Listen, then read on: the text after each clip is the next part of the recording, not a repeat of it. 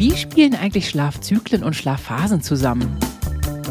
Wenn wir die Zusammenhänge verstanden haben, dann akzeptieren wir auch eher die Bedeutung von acht Stunden Schlaf als Richtwert.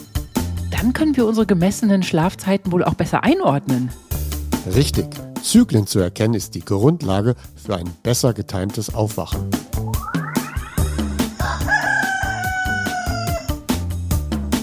Die Schlafversteher.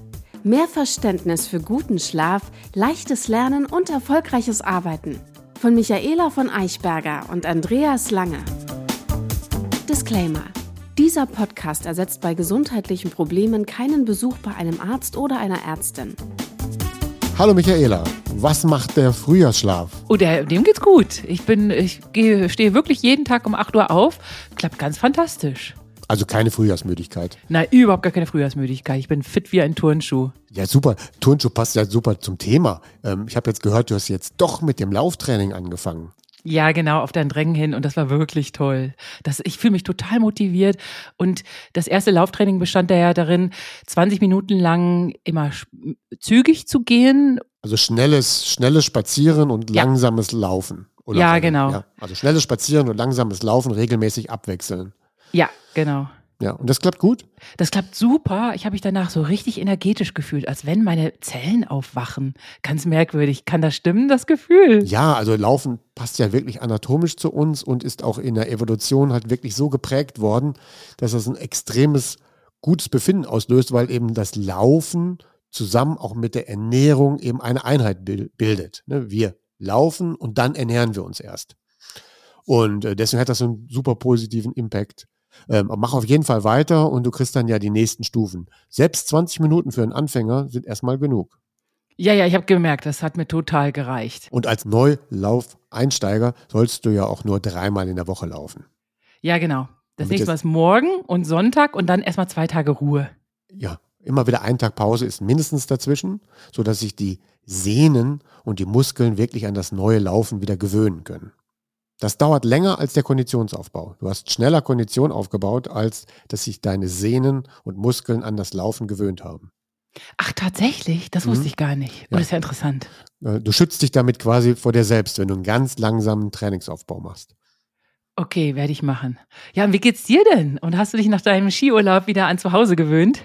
Oh ja, das ging ganz schnell, denn tatsächlich schlafe ich zu Hause immer noch am besten, obwohl der Skiurlaub an Erholung nicht zu toppen ist weil zu Hause habe ich ja es ist absolut dunkel, es ist absolut ruhig und ich habe auch die perfekte Matratze. Das kann dann kein Urlaubsort der Welt bieten. Das Problem war, dass ich auch im Urlaub dann mein 18, ne 16 zu 8 nicht einhalten kann. Nein. Ach so, wegen, weil das Hotelfrühstück ja irgendwann abgeräumt wird. Ja, das Hotelfrühstück findet dann ja relativ früh statt und da war ich, waren wir dann auch schon immer um halb neun morgens und davor bin ich dann sehr früh aufgestanden und war schon eine Stunde mit dem Hund unterwegs. Wir haben dann immer schon 18, 18.30 Uhr Abend gegessen. So kam ich dann am Ende nur auf ein 13 zu 9, immerhin. Aber wenn man wirklich Skifahren möchte, dann sollte man dann doch vorher etwas gegessen haben. Man kann da nicht vier, fünf Stunden bis zum Mittag Skifahren und hat dann noch gar nicht gefrühstückt. Ja, ja, das glaube ich. Und das ist ja dann, kann ja doch nicht ungesund sein, wenn man eine schöne Grundlage für Skifahren schafft. Ich habe ja dann quasi 13 Stunden immer nicht gegessen. Ja. Und dann habe ich das ja auch so gemacht, dass ich eben Frühabend esse. Dadurch schläft man dann ja auch relativ früh und gut. Und dann bin ich ja morgens noch eine Stunde spazieren gewesen, bevor es dann das Frühstück gab. Ja, dann ist ja alles gut. Übrigens gibt es natürlich wieder Fragen von unseren Zuhörern und Zuhörerinnen. Oh ja. Isabel aus Detmold fragt, Hey, danke für euren Podcast. Ich fühle mich total von euch motiviert. Oh, das hört man natürlich gerne. Nun zur Frage. Michaela hat in der letzten Folge von ihrem Hit-Training erzählt. Mich würde interessieren, was Andreas zum Einstieg für wieder mehr Sport davon hält. Und es würde mich auch interessieren. Es war nämlich ein einziges Desaster. Und ich hoffe, dass du sowieso nichts davon hältst. Ja, also als Einstieg oder zur Vorbereitung von einem Krafttraining, was vielleicht in ein oder zwei Monaten beginnen soll, kann man das durchaus machen. Ja, also wenn man sagt, ja, ich sehe das als Einstieg. Es ist auch als Einstieg vielleicht auch für ein anstehendes Konditionstraining auch ganz gut. Aber ähm, worauf wir dann achten müssen, ist, dass eben diese Übungen sorgfältig durchgeführt werden müssen. Das Problem des HIT-Trainings ist, das setzt ja ganz viele Übungen hintereinander und häufig sind darin Übungen enthalten, die man nicht mehr gewohnt ist oder nicht kennt oder nicht genau weiß, wie sauber sie ausgeführt werden müssen. Und dann und dann ist das HIT-Training auch teilweise so, dass es ja wie ein Zirkeltraining aufgebaut ist. Manchmal machen es auch Leute in der Gruppe und dann fühlen sie sich dann quasi aufgepeitscht von der Gruppe, machen dann die Übung relativ hektisch, führen dann die einzelnen Übungen auch nicht sauber genug durch und dann führt es dann sogar eher zu Problemen von Sehnen und Muskeln. Und deswegen finde ich halt HIT-Training nicht so toll. Also, wenn man die einzelnen Übungen, die im HIT-Training enthalten sind, wenn man die einzeln gelernt hat und wirklich beherrscht und gut kann, dann kann ich sagen, ja, dann ist das ein toller Einstieg wieder in meinen Sport. Ich mache dann vier bis acht Wochen HIT-Training, übe diese Übungen auch sorgfältig aus und danach trenne ich dann wieder Krafttraining und Ausdauertraining voneinander. Gut zu hören. Nee, ich lasse das HIT-Training ganz. Und das kann ich auch Isabel aus Detmold sagen. Das war wirklich fürchterlich. Ich habe ja noch nicht mal den Eignungstest richtig geschafft. Zehn Minuten am Stück Seilchen hüpfen. Ich glaube, ich spinne. Ich bin hier zusammengebrochen. Oder die schlimmste Übung war, das gehörte dann zum HIT-Training schon. Oder auch zum Eignungstest gehörte das auch. Ob man aus der tiefen Hocke auf einem Bein hochkommt. Habe ich natürlich nicht geschafft. Diese Eignungstests sind ja zwar ganz nett, aber wenn man wirklich jetzt gerade nicht fit ist, dann kann man natürlich nicht so einen Test machen, der dann quasi grenzwertig die Beine fordert und dann eher zu Verletzungen führt.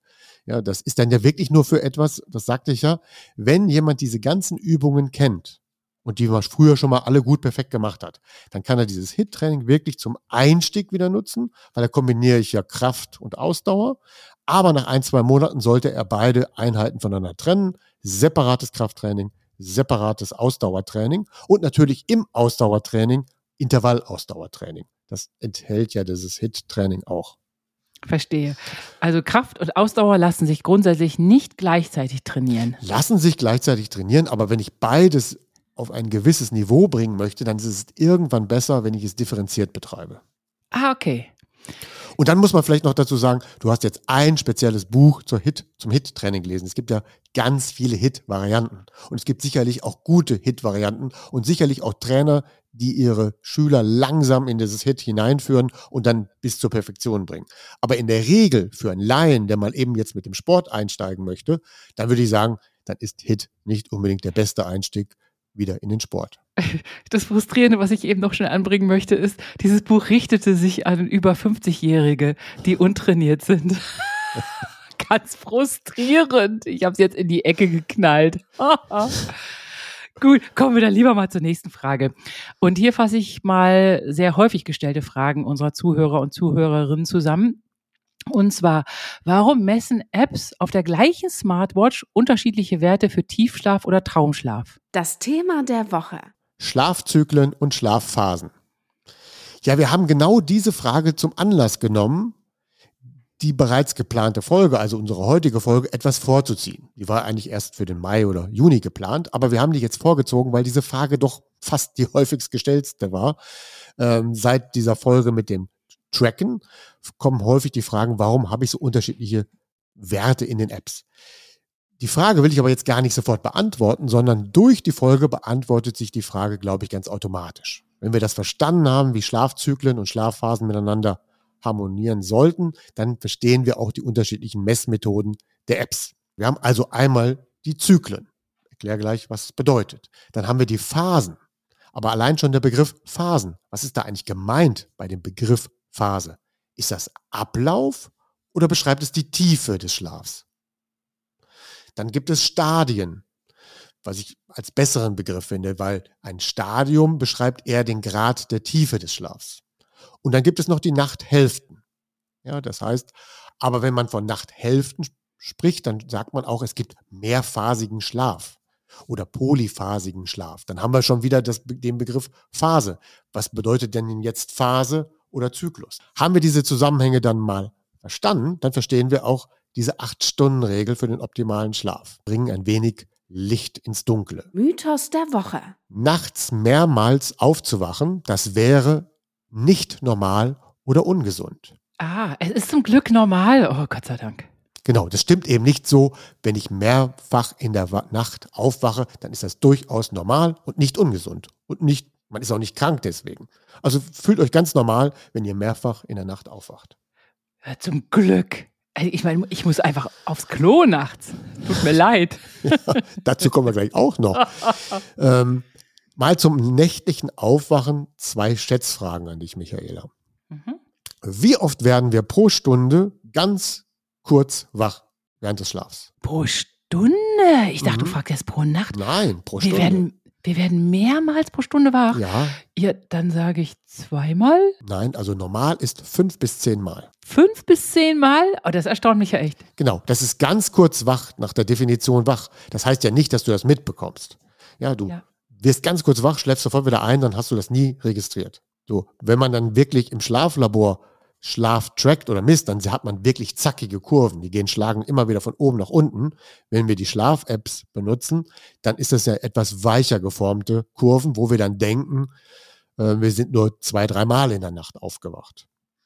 Ach so, die lassen das vielleicht absichtlich weg, um uns nicht zu beunruhigen mit den Schlaf-Apps. Die können es auch gar nicht so genau feststellen. Ah, okay. Also die Sprünge können die nicht so stark feststellen. Dazu braucht man viel mehr Messwerte und Sensoren am Körper. Trotzdem sind die Schlafuhren und die Smartwatches eine gute, eine gute Hilfe, wirklich das äh, Thema zu bearbeiten.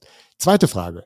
Wie oft werden wir für länger als eine Minute in der Nacht wach?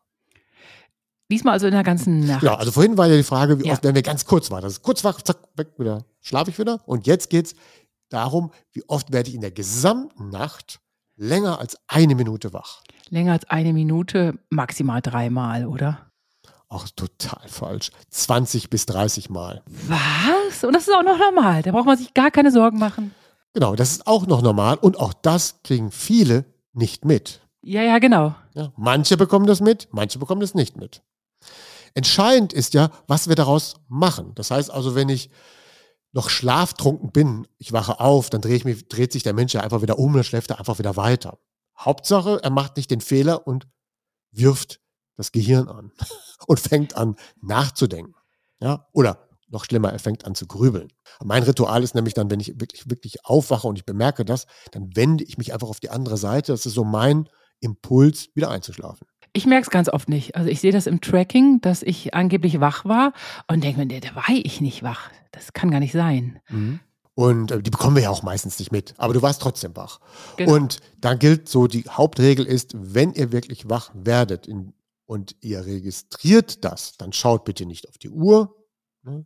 Das macht dann, äh, erstmal ist es dann schon wieder Licht. Und das nächste ist, da macht man sich auch plötzlich Gedanken, oh, ich bin jetzt wach geworden. 3 Uhr, ist das nicht komisch? Oder ich bin schon wach geworden um 5 Uhr, reicht denn jetzt der Schlaf? Schlafe ich den wirklich noch einmal ein? Dann fängt man sich ja schon damit an zu beschäftigen. Also nicht auf die Uhr schauen, umdrehen, weiterschlafen. Stimmt, guter Tipp. Ich mache mittlerweile als Trick das kleine Einmal-Eins rückwärts. Dann bist du aber schon richtig wach. Ja. Das, wenn ich es bemerke und merke, verdammt, ich wollte doch schlafen. Dann Ja. fange ich an mit dem kle- kleinen Einmal-Eins rückwärts und meistens bin ich dann schon bei 81 eingeschlafen. Ja, dann ist es nicht mehr ein Aufwachen von einer Minute und wieder einschlafen, sondern dann hast du schon eine richtige Wachphase. Dazu gleich. Ob ihr es glaubt oder nicht. Der nächste Fakt ist, wenn, wir sehr, wenn es sehr, sehr, sehr lange dunkel ist und wir sehr früh zu Bett gehen würden, stetig, also so wie es noch im Mittelalter war, also als wir noch kein künstliches Licht haben, dann würde sich Folgendes bei uns etablieren. Dann würden wir vier bis fünf Stunden schlafen, tatsächlich auch aufwachen, in der Regel eine Stunde wach sein und dann nach wieder einschlafen. Und das war eben aus, man hat dann halt so aus Büchern, Erzählungen, Literatur, alten Forschungen, alten Ärzten herauslesen können, dass die Menschen tatsächlich häufig so gelebt haben. Sie sind ja dann abends im Winter schon um 18, 19 Uhr zu Bett gegangen, haben dann vier bis fünf Stunden geschlafen und sind in der Nacht einmal aufgestanden. Und sind dann auch eine Stunde aufgeblieben. Ja, und Ja. haben irgendwelche kleinen kreativen Gedanken gehabt und äh, haben herumphilosophiert. Ich habe das mal in einem Quiz auch äh, gehört. Genau. Da, war, da gab es dann die Empfehlung in elitären Kreisen, nutzt diese Zeit für kreative Gedanken, schreibt was oder erfindet was, weil das ist die beste Zeit zum Nachdenken. Und das war tatsächlich, ist das auch tatsächlich so richtig, weil in der Regel habe ich doch kurz vorher nochmal geträumt und wenn, nach so einer Traumphase habe ich auch die höchste Kreativitätsphase. Und die Menschen, die dann früher sehr früh zu Bett gegangen sind, sind dann einfach auch früh aufgewacht. Nur das gilt heute nicht mehr. Heute kann man nicht mehr empfehlen, dann steht jede Nacht eine Stunde auf, weil wir gehen heute nicht um 18 Uhr, 19 Uhr zu Bett, sondern wir haben einen neuen Rhythmus etabliert. Wir gehen 22 Uhr oder 23 Uhr zu Bett und dann passt diese Stunde Aufstehen in der Nacht nicht mehr da rein. Einmal für Sie zusammengefasst. Jetzt möchten wir nochmal den Begriff Phase zusammenfassen.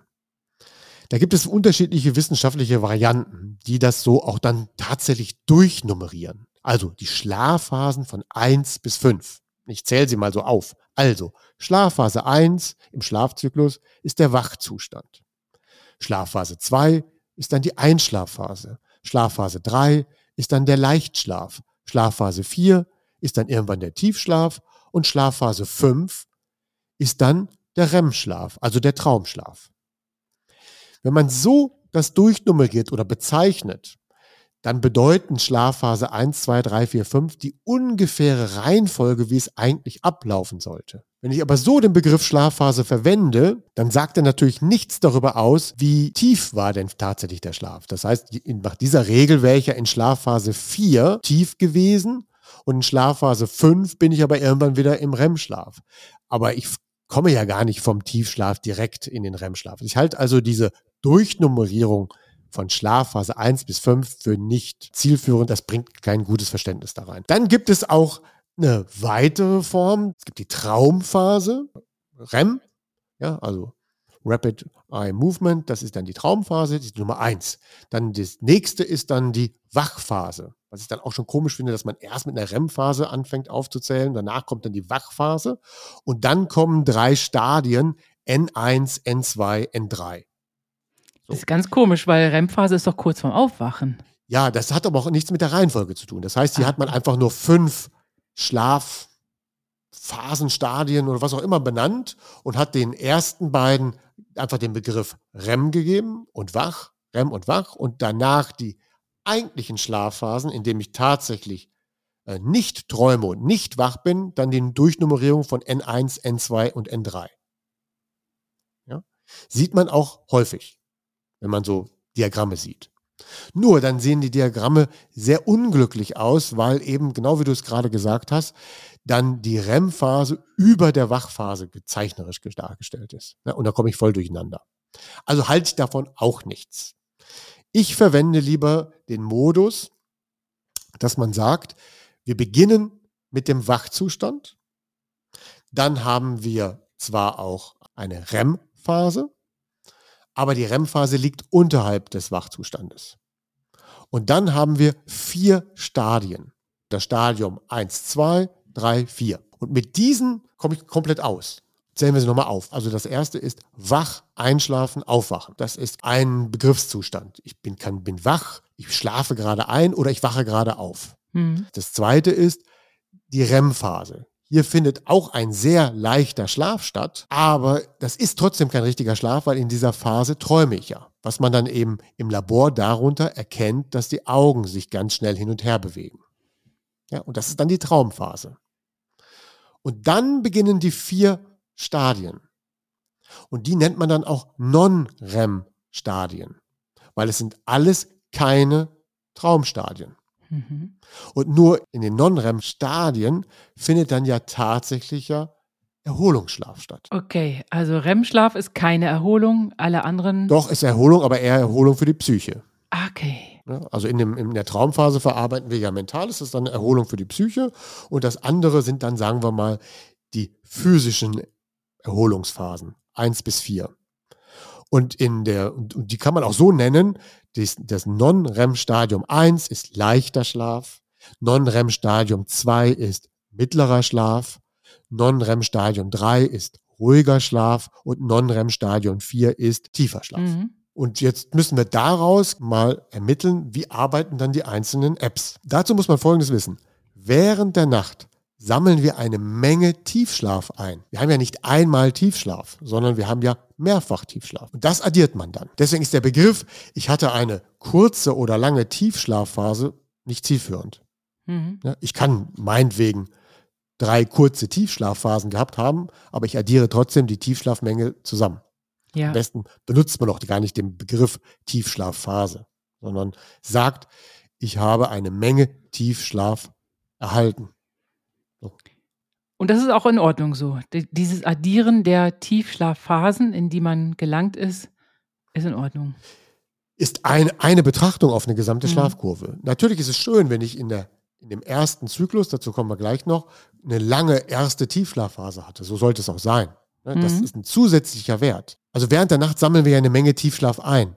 Ja. Und wenn wir auf eine Schlafkurve betrachten, ist das, sind das verschiedene Betrachtungsfelder. Einmal betrachtet man, wie viel Tiefschlaf habe ich insgesamt bekommen Mhm. und über wie viel Zyklen habe ich denn diese Tiefschlafeinheiten eingesammelt. Wenn ich dazu zu viele Zyklen brauche, dann ist das auch nicht so gut, aber besser als nichts. Ah, okay. Also es sind zwei Betrachtungen, in wie viel Zyklen habe ich meinen Tiefschlaf denn eingesammelt. Nehmen wir mal so eine durchschnittliche App, also eine Schlaf-App. Also die einen Apps zählen dann so. Sie sagen, es gibt die Wacheinheit, dann gibt es das leicht, den leichten Schlaf.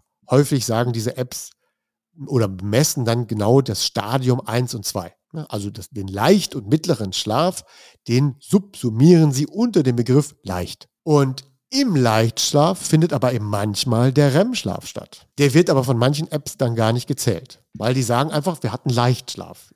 Weil ich kann den REM-Schlaf ja gar nicht eindeutig wissen, weil dazu müsste ich die Augen beobachten oder dazu müsste ich andere Elektronen aufsetzen, um wirklich zu sagen, das ist der REM-Schlaf.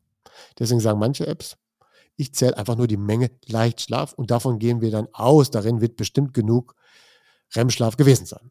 Dann kommt, kommt das nächste Stadium in diesen Apps, das ist dann der ruhige Schlaf, Stadium 3 und der Tiefschlaf, Stadium 4. So, dann habe ich quasi nur vier Einheiten, die ich anzeige. Wach, leicht, ruhig und tief. Dann schaue ich mir diese Kurven an und addiere dann die Zeiten und betrachte sie dann. Dann gibt es auch Apps, die machen das anders, die sagen, nein, wir unterscheiden das so, dass wir in REM, also Traumschlaf, leichten Schlaf und Tiefschlaf unterscheiden. Wie dann der REM gemessen wird, ist dann eigentlich nur eine mathematischere Annäherung. Man misst alle Werte, die so eine Uhr gibt, und da kann man darauf schließen, dass es wohl REM gewesen ist. Aber es ist nicht eindeutig. Mhm. Vielleicht geht sowas ja in der Zukunft.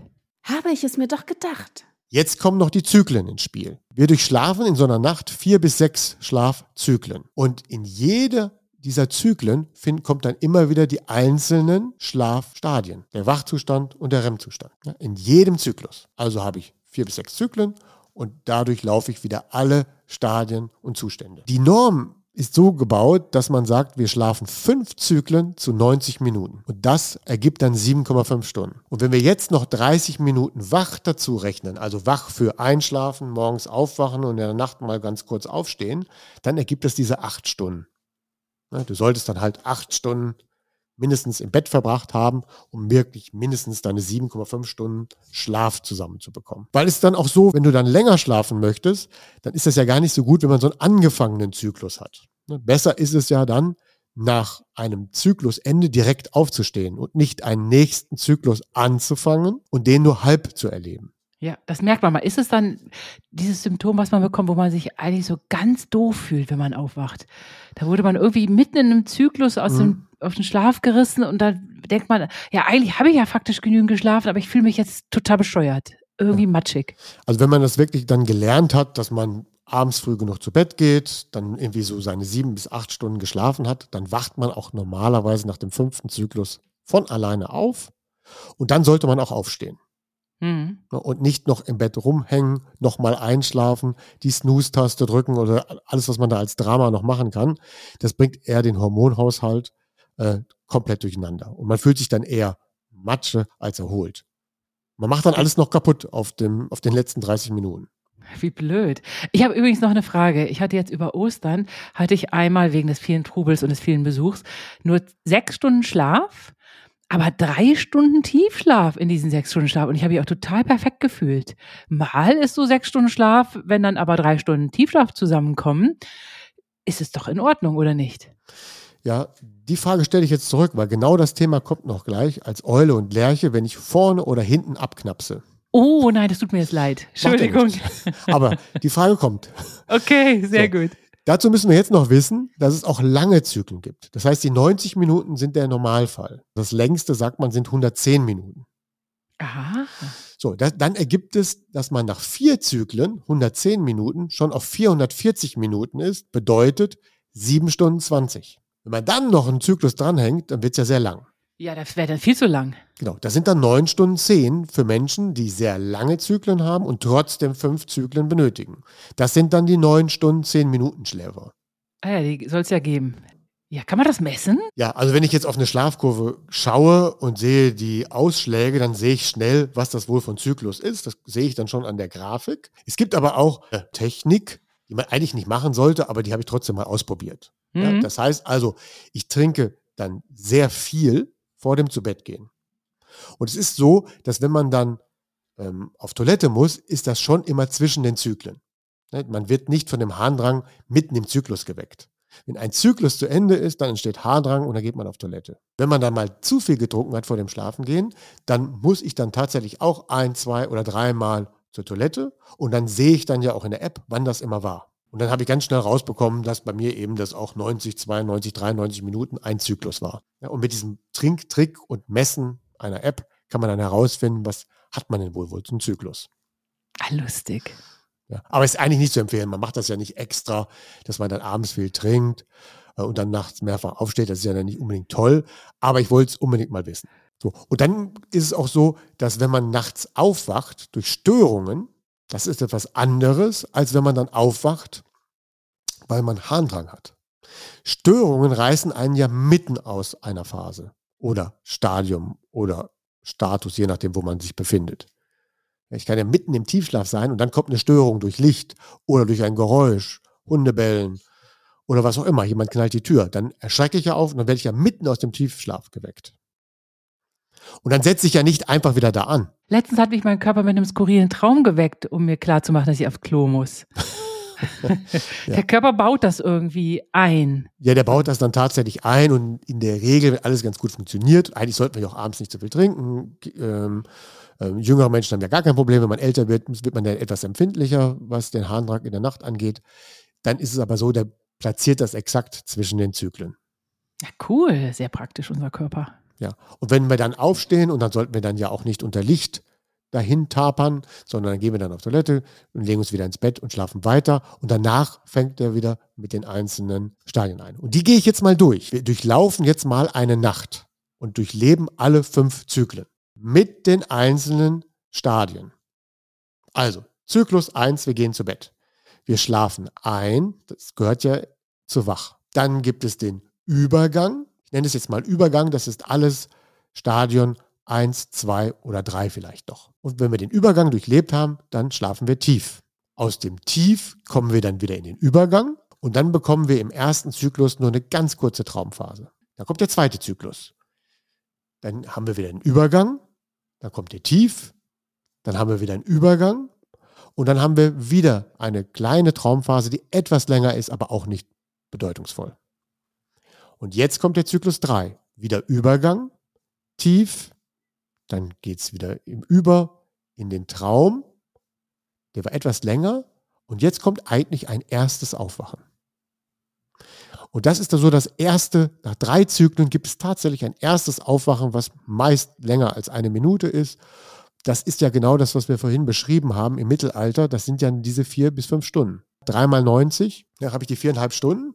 Und dann gibt es ein erstes, ernsthaftes Aufwachen. Vielleicht musste man früher mal Lagerfeuer checken oder die Höhle kontrollieren. Aber dann gibt es ein natürliches, echtes Aufwachen.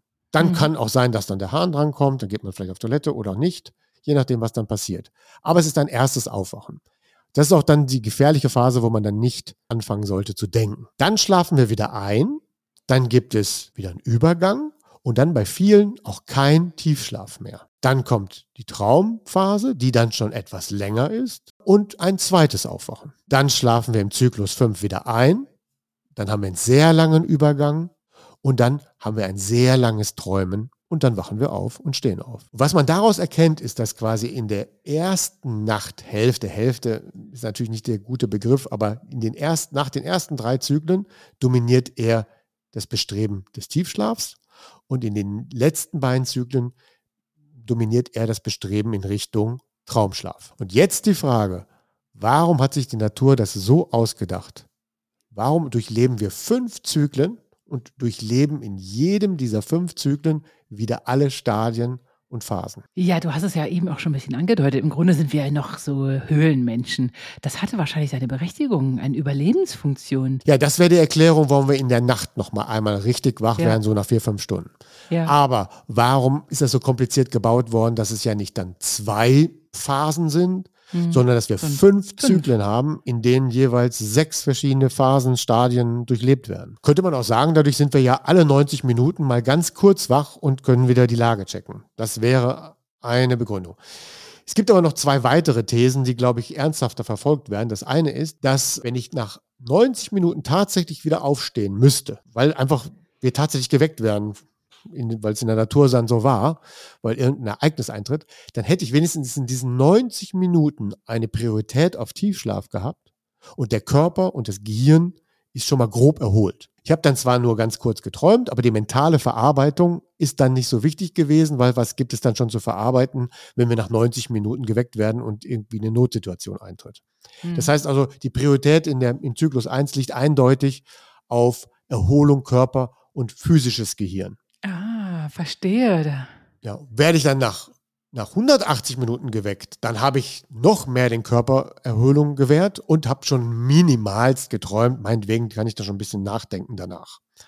Und das heißt, umso länger die Nacht läuft, umso mehr gebe ich uns auch die Chance, quasi das Mentale zu verarbeiten und bekommt dann auch ihren Platz. Aber zuerst Körper und Gehirn und dann irgendwann mal das Mentale. Und der, die fünfte Phase ist da sozusagen eine schöne Bonusphase mit schönen Träumen und Ja, die Bonusphase ist ja für uns in unserer Zivilisation sehr wichtig, weil wenn wir nicht schön träumen und das Mentale alles gut verdichten und verarbeiten und vernetzen, dann geht es uns ja auch psychologisch an dem Tag nicht so gut. Wir sind dann ja nicht das, was man heute von uns fordert, kreativ und einsatzbereit. Mhm. Ja, verstehe. So, das ist aber eine These. Dann gibt es eine zweite These, die sagt dann etwas anderes. Die sagt, nein, nein, diese fünf Zyklen haben die Bedeutung. Wir haben eigentlich einen Arbeitsplatzspeichermangel im Gehirn. Deswegen gibt es im ersten Zyklus erstmal das Aufräumen, das Spülen des Gehirns. Dann wird noch wenig vernetzt, weil wir mussten erstmal ausmisten. Dann kommt die Phase 2, dann misten wir noch mehr aus und durch das Träumen verdichten wir einige Informationen und damit schaffen wir uns quasi in den ersten Zyklen der Nacht Platz, um in den späteren Zyklen den Platz zu nutzen zum Vernetzen, Verdichten in den Traumphasen. Ist auch eine gute These. Wissenschaftlich weiß jetzt keiner, welche der beiden Thesen dann tatsächlich das Entscheidende ist. Ich würde mal sagen, vielleicht ist es ja auch eine Mischung beider Thesen. Vielleicht gilt ja auch beides. Ja. Weil beides klingt plausibel Ja. und ich lebe auch eher nach dem Motto, dass beides gilt. Ja.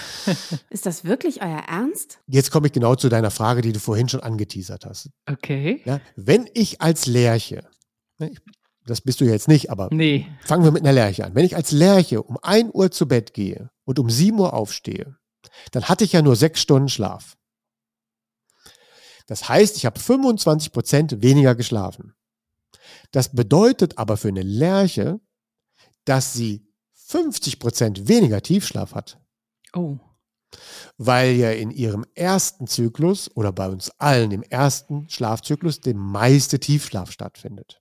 Und man ist auch als Lerche so konditioniert, dass das wirklich in dem ersten Zyklus passiert. Und wenn ich den aussitze, weil ich erst später zu Bett gehe, dann schaffe ich es nicht in meinen späteren Zyklen, den Tiefschlaf so komplett nachzuholen. Und das bedeutet für eine Lerche, die später zu Bett geht, schlechteres Immunsystem, weniger Gehirnwäsche. Ja. Die, also die Lerche soll mal schön früher ins Bett gehen. Die muss das auch. Sonst kriegt sie nicht genug Tiefschlaf zusammen. Da Ja. kann sie machen, was sie will. Weil Ja, sie kann es nicht nachholen. Also in meinem Szenario war es aber so, dass ich um Mitternacht ins Bett gegangen bin, also wie üblich, und um 6 Uhr aufgestanden bin, um vier Baguettes und einen Hefezopf herzustellen. Ja. Mir fehlte nichts. Ja, dir fehlte natürlich, ja, weil du als Eule Ja, hast dann natürlich deinen Tiefschlaf trotzdem bekommen. ja, genau. Was dir dann fehlt, ist dann morgens, du hast dann nicht genug Traumphase gehabt. Ja, genau. Keine Traumphase. Genau. Du hast dich dann körperlich fit gefühlt.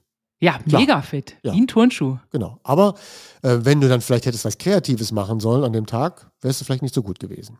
Nee, nee, das wäre gar nicht gegangen. Das habe ich selbst gespürt. Aber Hefezopf und die Baguettes sind super geworden. Ja.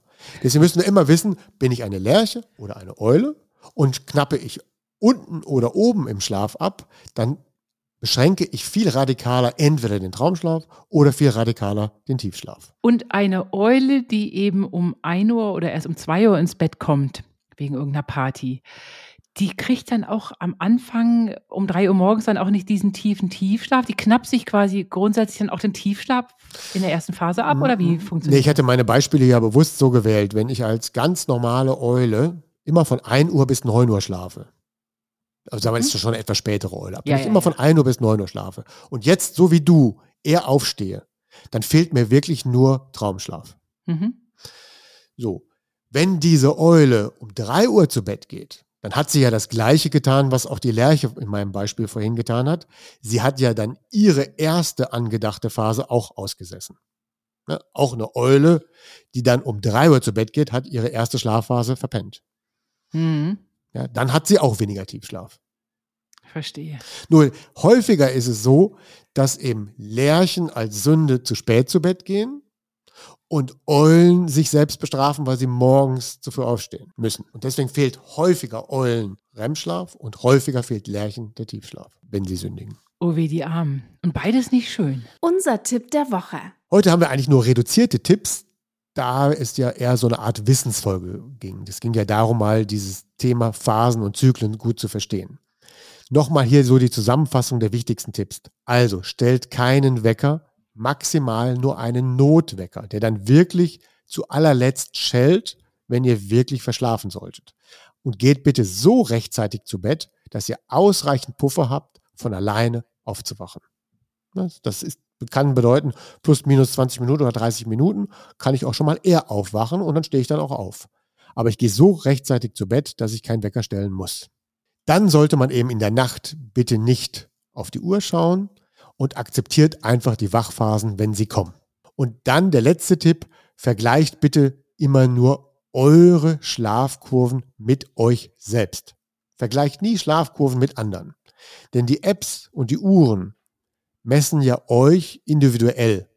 Und das kann bei dem einen mal besser sein und bei dem anderen mal schlechter sein. Wenn ich sage, ich habe 90 Minuten Tiefschlaf, dann bedeutet das, dass ich vielleicht doch zwei Stunden hatte oder vielleicht nur eine Stunde, weil die Uhr etwas ungenau misst. Denn entscheidend für uns ist die Betrachtung des Trends. Das heißt, nehmt eine App, nehmt eine Uhr und dann achtet ihr auf euren eigenen persönlichen Trend in dieser App. Und innerhalb dieser App versucht ihr mindestens gleich gut zu bleiben oder besser zu werden und eben nicht schlechter zu werden. Ja, Tracking heißt Vergleich mit dir selbst und du achtest auf den Trend. Oh, wie toll. Und das kann man gleich aufs Yoga auch transportieren. Da gilt ja auch der eigene Trend, die eigene Beweglichkeit, die sie verbessern muss. Und ja, nicht mit der Nebenmatte, mit dem Nebenmann vergleichen. Genau so ist es. Ja. Das hilft auch nicht, weil man kann, man kann es auch nicht vergleichen. Nee, kann man nicht. Ja, ist ja jetzt auch zum Beispiel, wie mit dir Anfang der Sendung besprochen, dass du jetzt anfängst mit dem Joggen. Ja. Ja, Du hast jetzt ein extrem positives Gefühl, weil du 20 Minuten oder 22 Minuten ähm, langsames, nein, schnelles Laufen und langsames Rennen abgewechselt hast. Ja. Wenn ich das jetzt mache, dann, Du könntest. Ich habe so einen Kumpel, der ist dann immer rückwärts neben mir hergejoggt, damit er auch irgendeinen Anspruch hat. Du Ja. würdest es auch tun. ja, es würde jetzt bei mir ja gar keine gesundheitliche Verbesserung mehr eintreten, wenn ich das mache. Nee. Es wäre trotzdem gut, das ist besser als nichts, aber Ja. deswegen hilft es dir jetzt extrem, ne? weil du Ja. von, auf einen ganz anderen Punkt auf anfängst und ansetzt. Das heißt also immer nur mit sich selbst vergleichen und den eigenen Trend zu verbessern, ist das Heiligste. Ja, genau. In diesem Sinne sage ich, verbessere mal deinen Trend beim Laufen Mach ich. und wir hören uns nächste Woche. Oh, ich freue mich. Ja, das war richtig toll. Vielen Ja. Dank. Danke für die Folge. Ja, tschüss. Tschüss. Eine Produktion der VAL. Tonschnitt und unsere unermüdliche Gastgeberin Michaela von Eichberger. Redaktion und unser unnachgiebiger Experte Andreas Lange. Die Schlafversteher. Jede Woche neu und überall da, wo es Podcasts gibt.